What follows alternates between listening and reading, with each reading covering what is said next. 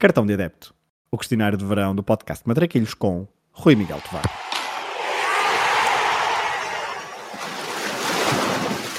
Olha a bolinha com creme, sem creme e com Nutella.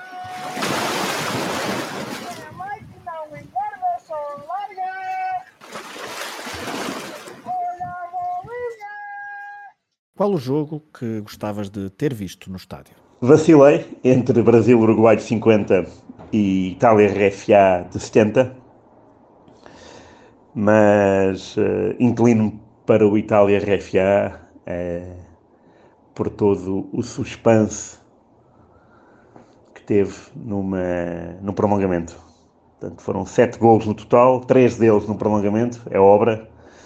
Uh, ainda por cima eu sempre gostei da Itália, portanto uh, adoraria ter visto esse, esse jogo num estádio mítico, o Azteca, num país também igualmente mítico, o México. Já lá vamos a outra, a outra resposta que envolve esse, esse ambiente. Uh, e por confrontar dois jogadores bolas de ouro, é? Rivera e Beckenbauer, portanto, foi tudo foi tudo bom, uh, aconteceu o improvável, ganhou a Itália, uh, e o curioso é que a Itália, com essa vitória, bloqueou o primeiro Alemanha-Brasil de sempre em Mundiais, que só seria no, na final do Mundial 2002. Portanto, até, até aí a Itália uh, foi chata e não, não deixou a RFA jogar com o Brasil. Qual o jogo que gostavas de alterar o resultado? Fácil, Inglaterra e Portugal, meia final do, do Mundial 66. Adoraria que Portugal tivesse ido em frente uh, e jogar a final com a RFA. Uh, teria sido engraçado ver em Wembley. Se calhar, como era Portugal a RFA, a final era, ia passar para Liverpool ou para Middlesbrough. Uh, mas é, este é o jogo que. Mas notas que. Notas no jogo todo que a Inglaterra mereceu ganhar e bem, não há, não há questão sobre isso. Uh, mas gostaria de ter visto Portugal. Ter visto, gostaria de, de, ter nascido e ter ouvido dizer Portugal foi à final de 66 na primeira experiência. Espetacular. Um, é aquela grande, grande falha. É uma pena, mas uh, paciência também. A justiça do resultado ameniza o meu fervor patriótico. Qual é o golo que gostarias de ter marcado? Epá, isso é óbvio, não é? Van Basten, 88. Por tudo. Estádio espetacular, Olímpico de Munique. Uh, já lá estive, lá dentro. Dez anos depois, no Interrail de 98, parámos em Munique almoçámos no estádio e de repente estávamos no meio do relevado, as portas estavam abertas, eram outros tempos, não havia balizas, portanto nós fomos em agosto, início de agosto, as balizas não estavam lá, portanto era o campo verde.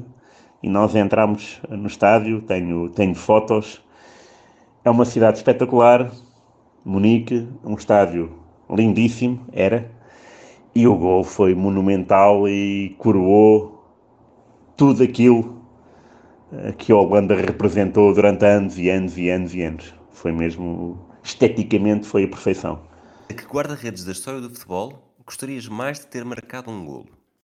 Óbvio que era o Peter Schmeichel. Uh, tenho uma imagem na minha cabeça, Sporting Alverca, uh, um a um, no ano do título 99-2000. Eu estava na bancada da, das claques, da Juventude Leonina, uh, quando, nos últimos minutos, ou já nos descontos, há um contra-ataque do Alverca, não sei se, se é 3 para 1, se é 3 para 0, sei que é o Paulo Costa que avança, avança, avança, e eu mesmo do outro lado conseguia perceber, ou, ou melhor, conseguia interpretar o medo do Paulo Costa, porque o Schmeichel estava muito quieto. É a ideia que eu tenho, atenção, nunca mais revi esse lance na televisão, até posso estar enganado. O Schmeichel estava muito bem uh, quieto e o Paulo Costa a avançar, a avançar. Bem, de repente o Schmeichel avança e o Paulo Costa remata ao lado. E eu não. Quer dizer, para mim não foi, não foi um gol falhado, embora tenha sido, mas não foi, porque o Schmeichel, de facto, aproximar-se de ti devia ser tenebroso. E então, marcar um gol ao Schmeichel nesta situação em que me isolava e, e, e com toda a calma do, do mundo, o que seria impossível, enganá-lo, bom, era uma performance altamente. Era, um, era uma proeza histórica para mim. A que jogador da história do futebol gostarias mais de ter defendido um penalti? Óbvio. Uh, seria não a um, mas a dois. a dupla Cruyff-Jesper Olsen do Ajax. Eles tentavam me enganar com aquele penalti a dois toques, mas eu defendia. E aí queria ver a cara deles. Se era assim, se iam, se iam para o meio campo de forma tão descontraída. Ai, está bem, está. Se pudesse escolher ser adepto de um clube durante uma época histórica, qual é que escolherias? Isso é uma pergunta tramada para quem foi do Milan desde 88.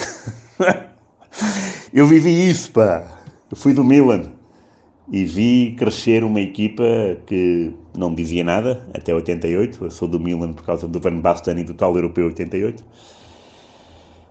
Um, é difícil pensar numa numa numa equipa assim sonhadora, uh, mas uh, gostei de ter acompanhado à distância.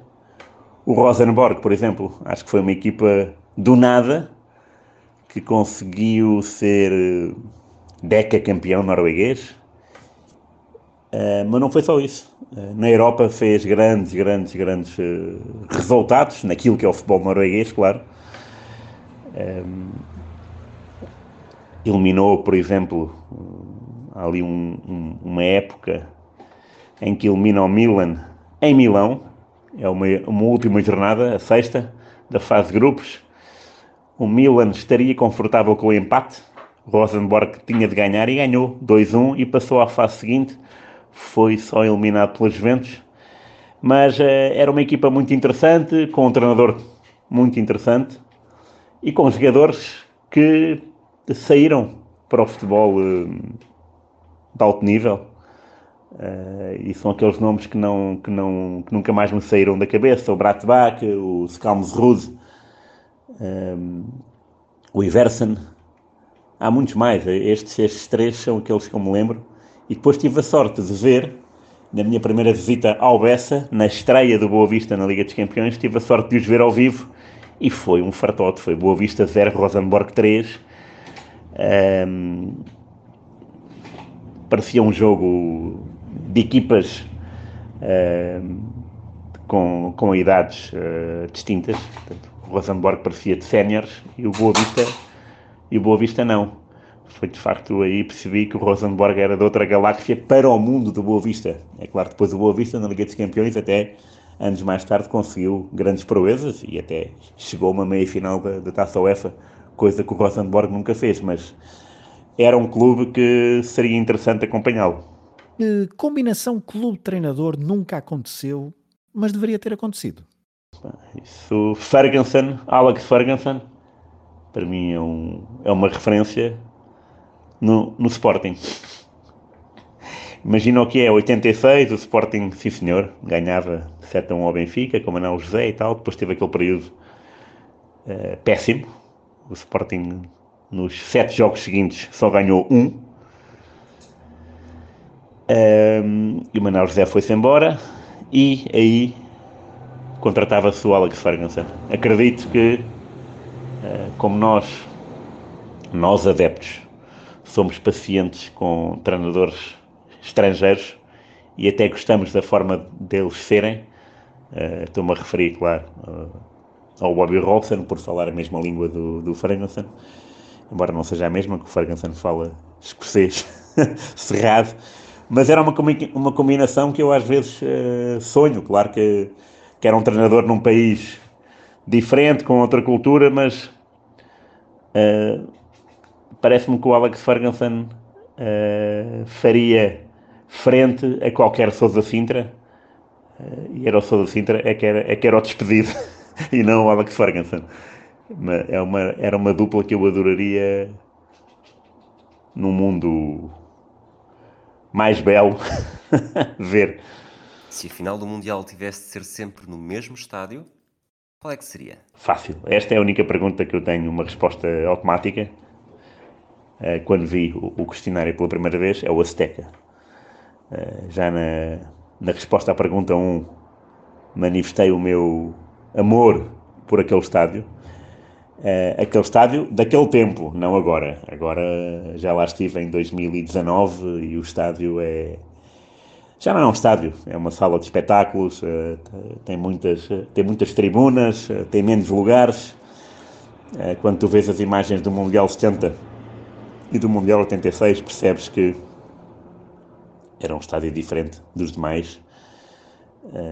até o próprio relvado adorava. Não é que tivessem boas condições, mas aquela, aquela, aquelas pinturas no meio campo davam outro elan e o Azteca sempre uh, dignificou e elevou os dois maiores reis do futebol mundial, Pelé em 70 e Maradona em 86. Se tivesses de andar sempre com uma camisola de futebol vestida, qual equipamento que escolherias? Também é fácil. Holanda 88. Uh, eh, tenho essa camisola aqui em casa e foi uma compra uh, que nunca eh, que não esperava, porque já tinha tentado pela internet encontrar a camisola desse europeu, que é uma camisola distinta, nunca tinha encontrado.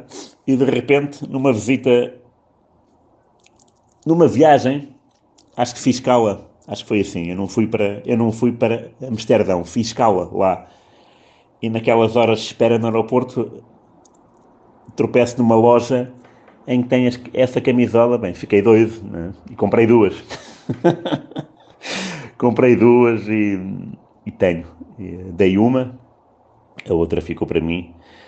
Uh, tentei evangelizar a outra pessoa, uh, mas essa camisola para mim era faça chuva, faça sol, era com ela. Se tivesse de trocar de identidade com um jogador de futebol, do presente ou do passado, qual é que escolhias? Porra, essa, esta pergunta é tramada. É... Trocar identidade com um jogador de futebol. Porra, isso agora é mais difícil. Espera aí. Trocar de identidade. Acho que a história mais fascinante daquilo que me lembro é do Paulo Rossi, não é? O homem não joga futebol durante dois anos é culpado de, da acusação de apostas e depois é convocado para o Mundial 82 com poucos minutos nas pernas e faz aquilo que faz. Acho que trocava na boa. Uh, marcou seis gols em três jogos, nos últimos três jogos do Mundial 82. É eleito o melhor uh, jogador desse Mundial. É o melhor marcador e depois ainda ganha a bola de ouro. Acho que ficava com ele. Qual o teu 5 ideal para um jogo no campo do bairro? Maier na baliza, porque um homem que faz 432 jogos seguidos no Bayern.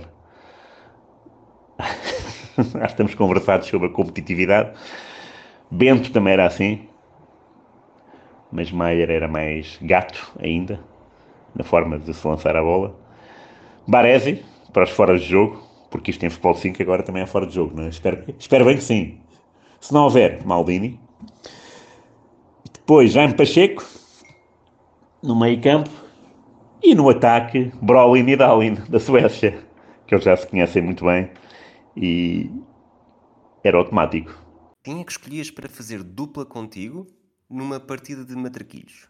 Uh, Tony, pô, o Mr. Tony, Mr. e não só. Uh, pá, Tony fazia dupla com ele, até jogava a baliza se ele quisesse, era na boa.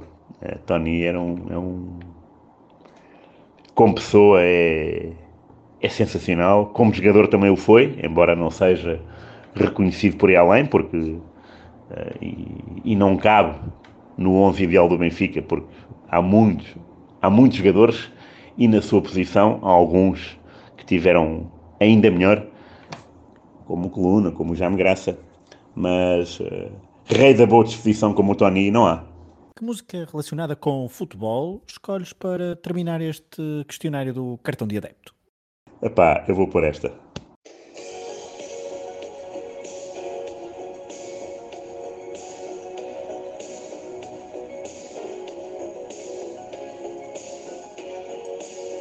E agora tens que ir ao Shazam.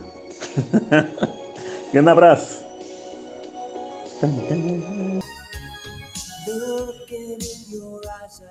be a paradise. This world that I found is too good to be true.